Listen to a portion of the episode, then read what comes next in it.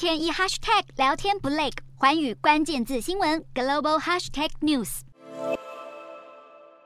中国外交部长秦刚的访欧之旅，在结束了德国柏林的行程以后，来到第二站法国，与法国外交部长科隆纳会面。而乌俄战争的问题也成了会谈焦点。科隆纳劈头就对秦刚喊话，要中国为推动世界和平发挥影响力。秦刚前一天访问柏林，才遭到德国外交部长贝尔伯克批评，中国在乌克兰战争中保持中立，就是站在俄罗斯的一边，敦促北京应该采取更多措施来帮助结束这场战争。而就在秦刚落脚巴黎以前，贝尔伯克又和科隆纳召开记者会，共同呼吁中国有必要运用和俄罗斯的关系，告诉俄国恢复理智，避免让战争陷入死胡同。贝尔伯克则再度重申对中国去风险化的立场。秦刚这次的访欧之行，目的是要拉拢欧洲领导人，促进欧洲国家和北京做生意。然而，分析指出，中国与俄罗斯无止境的伙伴关系，却成了欧中交流的障碍。尽管中国积极在乌俄两国之间扮演和平大使，